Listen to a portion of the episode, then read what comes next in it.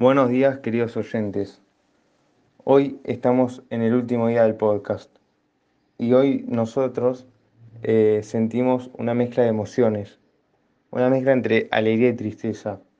Estamos alegres por lo que conseguimos, por, completar nuestro primer podcast y por nuestra y la investigación y comunicación que tuvimos entre nuestros compañeros para darlo a comunicar a ustedes y para que ustedes entiendan temas económicos que hay algunos que sabían pero no con profundidad y también tenemos tristeza porque terminamos un podcast en el cual queríamos seguir hablando sobre temas económicos, investigar más para que ustedes entiendan todavía más sobre la economía, porque la economía es muy compleja y nuestro podcast eh, trataban de ser lo menos, lo más simple posible a entender eh, la economía.